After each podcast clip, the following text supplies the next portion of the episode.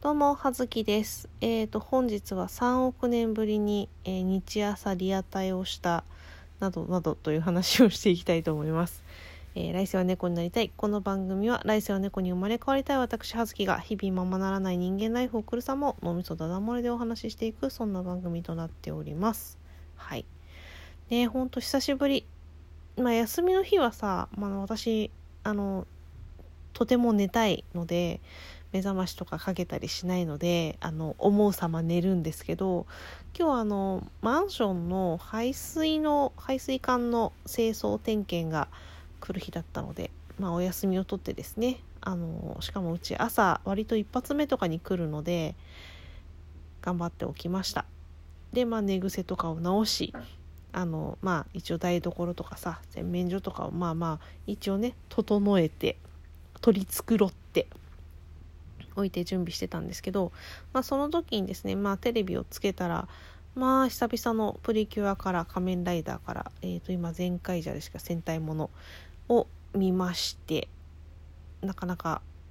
面白かったというかなんというかまあね全然1話から見てないからこう関係性とか誰が何とか全然わかんないんですけどわかんないゆえにこうツッコミどころ満載というかねあのキャラクターに感情移入してないからさなんかこうなんか無粋なお作法がわからないから無粋な感じにはなってしまうんですけどツッコミどころがいっぱいでちょっと面白いなって思いましたね。プリキュアはあれですよね。まあ一応書店員時代からあのーあれです。幼年誌とかあのテレビ絵本みたいなのとかさそういうの出てるから毎回こう新しい今期のプリキュアはとか仮面ライダーはとか、まあ、一応ねそういうのの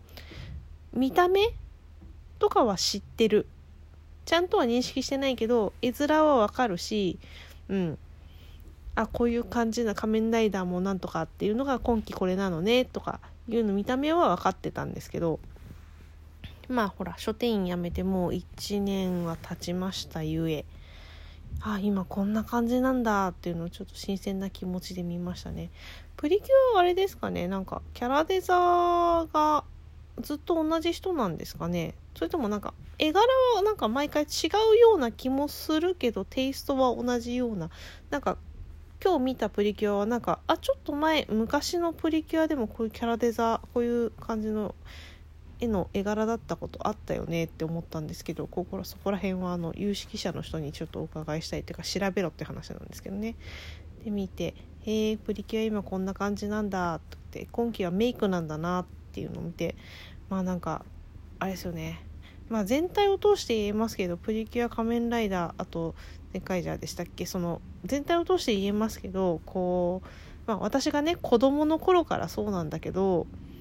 あのいわゆる変身グッズとかあのねベルトとかあそこら辺のこうデバイスの何ギミックをさこうなんかああのタカラトミーさんのその おもちゃ屋さんでこう売れる感じにこうしているというかよりこう近づいてきたなっていうのはなんかもっと私が本当に子供の頃はアニメの中のものをまあおもちゃに落とし込みましたよっていう感じだったのがもうなんかこう今はおもちゃとして使っててるその自分の手に取れるものがアニメの中でも使ってますよとかその特撮のそのドラマの中でも使ってますよみたいな感じでこう割とねイコールに近づいてきてるなっていう感じがしましたね。うん、なんでこうそのままおもちゃ屋さんとかで手に取れる見た目のものが劇中で使われてるみたいな感じの、あのー雰囲気で。なんかどうなんですかね。こうだからちょっと逆にこう見るアニメのプリキュアの場合だとちょっとすげえゴツゴツしてんじゃんってちょっと思ったけど思ったけどまあおもちゃ化するとそうなるんだろうしそうするとこうその今リアル世代というかあの純粋な気持ちで子供としてね見てる世代としてはやっぱりこうあれがこれっていうのでちょっと嬉しかったりするのかなって思ったり私子供の頃そういうなんだろうな変身アイテムみたいなのをあんまりこう持っていなかったので、うん、あの買ってもらう機会がなかったので友達ん家に会ったりとかしたのがすごく憧れたというかちょっと触ってみたいっていうね気があったのでそれこそこう大人になってさあのセーラームーンの食玩がまあずっとシリーズでね、まあ、今も出てるのか分かんないんですけど何年か前とかにさ食玩でスーパーとかで割と見た目リアルなんだけど中身あのラムネが入るみたいなね やつが売っててえっ、ー、となんだっけミニチュアリータブレットかな？そういうシリーズで売ってるんだけどなんかそういうのはね大人になってからね買い集めたくなるみたいなねその子供の時のその憧れが忘れられないみたいなね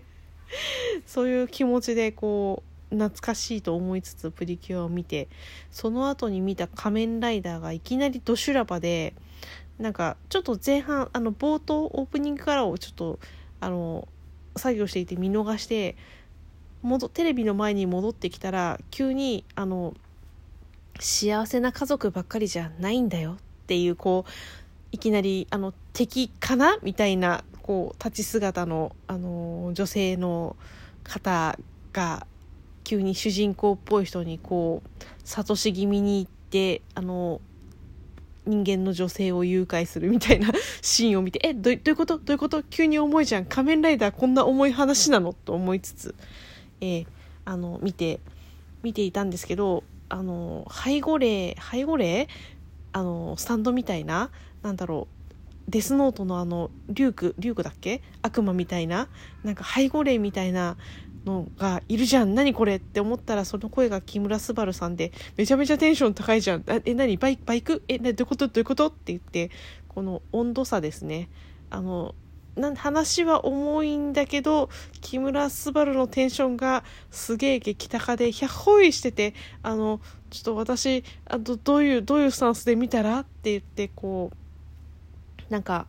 あのわたわたしているうちにその後のえー、特撮の「全開じゃが」あの流れるように始まり、えー、あのそこからのまたなんかのんきなんだか平和なんだかよくわからないあのツッコミどころ満載の、えー、今回はあの手にプリ会でございましたが 神回と言われてましたね。もう楽しく拝見しつつあの榊原郁恵だけが私の心の拠り所って思いつつ見ていたんですけれども。はい。えーと、とりあえずあの前回者を見て分かったことはあのー、ね敵が出てきてから敵に勝つまでの間に、えー、特訓する日程が設けられていて後日ちゃんと試合形式で試合が始まりそこに試合戦いが始まり、えー、さらに、えーと、サトシがツンデレサトシじゃねえタカシがツンデレだということが分かりました。なんかあの敵のところにいるのかな？編み込みをしているあの色白なあのイケメンなお兄さんツンデレキャラなんですね。でちょっとよくわからないけれどもあの私のツイッターのアカウントまああのもともとねメインで持ってたアカウントとラジオトークのあのアカウントもろもろもそうなんですけど結構あの日朝リアタイ勢がいっぱいいるんだなっていうことが 分かります。あこの人も日朝見てる。あこの人も日朝見てるっていうのがね分かって面白かったんですけどあのあれなんですか？それによってなんか補足でちょっと知識としてつながったんですけどえっ、ー、とささとしくんさとしくんはえっ、ー、と育育の、えー、息子？息子なのかな？ちょっとよく分かんないんですけどはい。なんかそれそういうのが分かってちょっとあの続きが気になってまいりました。ね。なんかツンデレツンデレなのかな？ちょっとあの子可愛いのかなっていう感じのね。で面白く見ておりますが。なんですかねその「仮面ライダー」割とシリアスな感じの話からの「全開じゃ」はめっちゃ平和めっちゃのんきみたいな感じ？ね。あのテニスの特訓をする時間があるってどういうことなの？敵出てきたのに一回あの普通に解散してるっていうことなの？えどういうことなの？っていうのがですねあの私おばちゃんちょっとよくわからないついていけないみたいな感じ。で 敵とエンカウントしてしまったらあの死ぬか死なせるかいや違うやるかやられるか、えー、みたいな感じでずっと戦いが終わるまでそこで戦い続けなきゃいけないわけじゃないんだね。一回あの自由解散して大丈夫なんだね。っていう感じ。をちょっと「えー、どういうこと？どういうこと?」ってなって戸惑いを隠せないとか。あと子供の頃見てた時全然気づかなかった。いやあそうでもないか。小学生ぐらいの時にうすうす感づいてはいたんだけどあれだよねあの主人公とかさまあちゃんとさなんかキャラが立つようにさ結構なかなか個性的なお洋服を着てらっしゃるじゃないですか。まあそれもね大概なんかこう目立つなって思いましたけどあの前回じゃの冒頭で思ったんですけどあれですよねあの普通にあのコスチュームとしての役職としての格好をしていらっしゃるのが普通に街中でこう戦い始めたり喧嘩を始めたりするのってなかなかなかなかですよね。であのもはや中の人が、えっと、人間ではないのかな？ピンク色の可愛い子ちゃんとかが普通にあのお口があの見当たらないけどスイーツを食べているみたいなちょっとなかなかあそういえばそういえばなんか特撮の世界ってこうだったなっていうのをですねあの久しぶりに見て懐かしみつつですね。あのこれからご飯を食べようと思います。そんなわけで、えー、何の回だったんだろう。うん葉月でした。失礼します。